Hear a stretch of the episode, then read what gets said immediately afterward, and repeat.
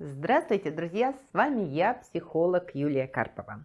И мы продолжаем наш курс «Счастливая жизнь». Сейчас мы с вами будем говорить о том, что, на мой взгляд, является самым употребляемым словом за последнее время. Мы с вами будем говорить про стресс. Стресс окружает нас. Пандемия, удаленка, реструктуризации, отношения с родными, дети, погода, курс евро. Все это создает стресс. И уже само слово вызывает у нас стресс. Как только мы начинаем говорить о стрессе, настроение у большинства из нас портится. И сейчас самое востребованное – в бизнесе тема – это э, стресс-менеджмент, управление стрессом, минимизация стресса и профилактика стресса. Прежде чем управлять чем-либо, нужно сначала понять, что же это такое. Вообще стресс – это адаптивный э, механизм организма. В начале 20 века Француз Ганс Силье исследовал возможности человеческого организма адаптироваться к изменениям внешней среды. И он выяснил, что существуют специфические реакции организма на то, чтобы адаптироваться. Ну, например, вы в курсе, что когда холодно, то у нас кожа покрывается пупырышками для того, чтобы сохранить тепловой баланс. Вы в курсе, что когда жарко, поры раскрываются и большинство людей потеет. И это специфические реакции организма, которые позволяют этому организму адаптироваться в изменяющейся среде. То, что мы называем стрессом, является неспецифическими реакциями организма и чаще всего связано с психологическими аспектами личности. У стресса есть стрессоры. Стрессоры – это причины, которые создают для личности стресс. Кроме того, у стресса есть несколько характеристик.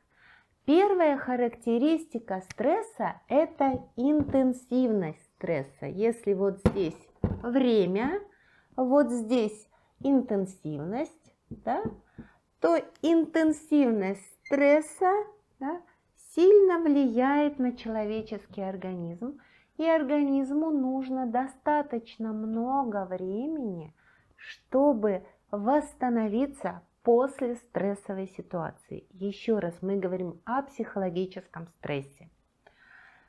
Следующая характеристика стресса – это продолжительность сколько времени стресс длится. При этом, друзья мои, интенсивность стресса менее раздру, раздра, э, разрушительна для человеческого организма, чем его продолжительность.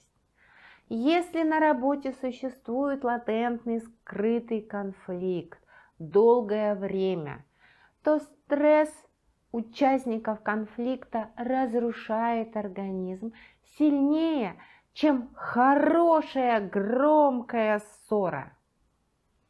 Третья характеристика стресса – это, друзья мои, личная переносимость.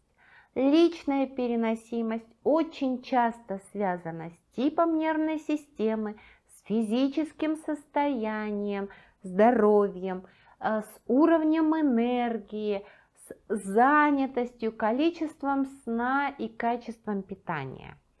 То есть э, переносимость стресса, личную переносимость стресса можно повышать.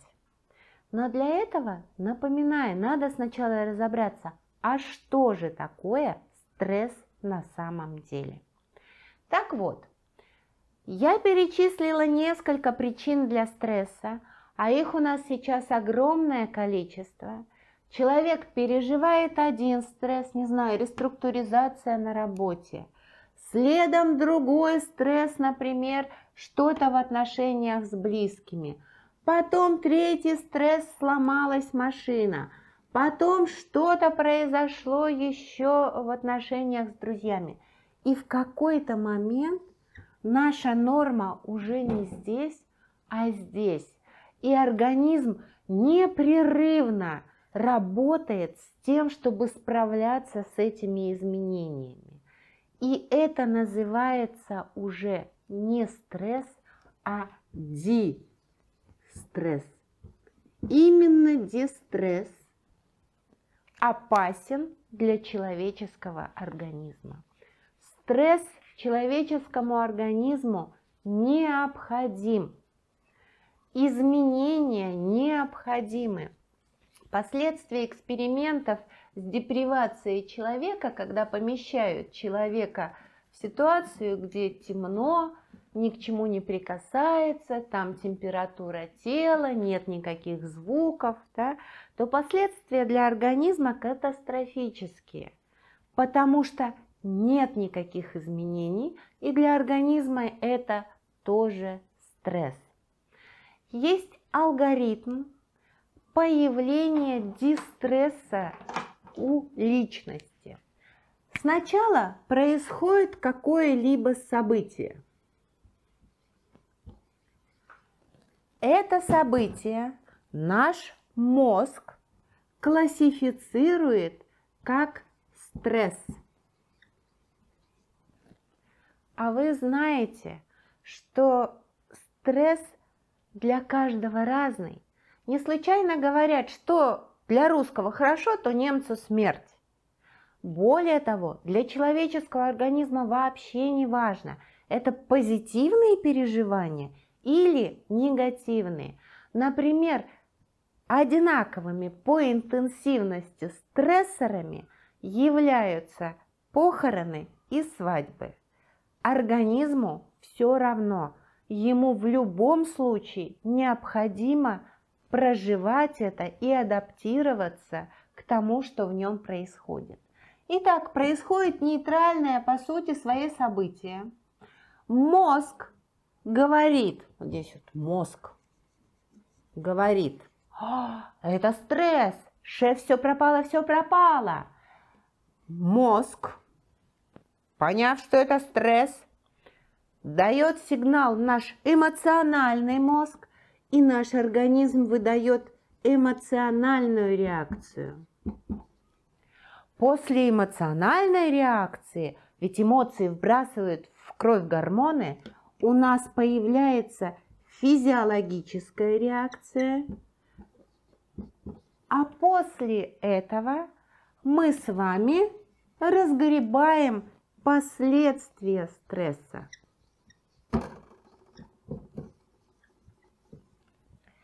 И это как раз опасно.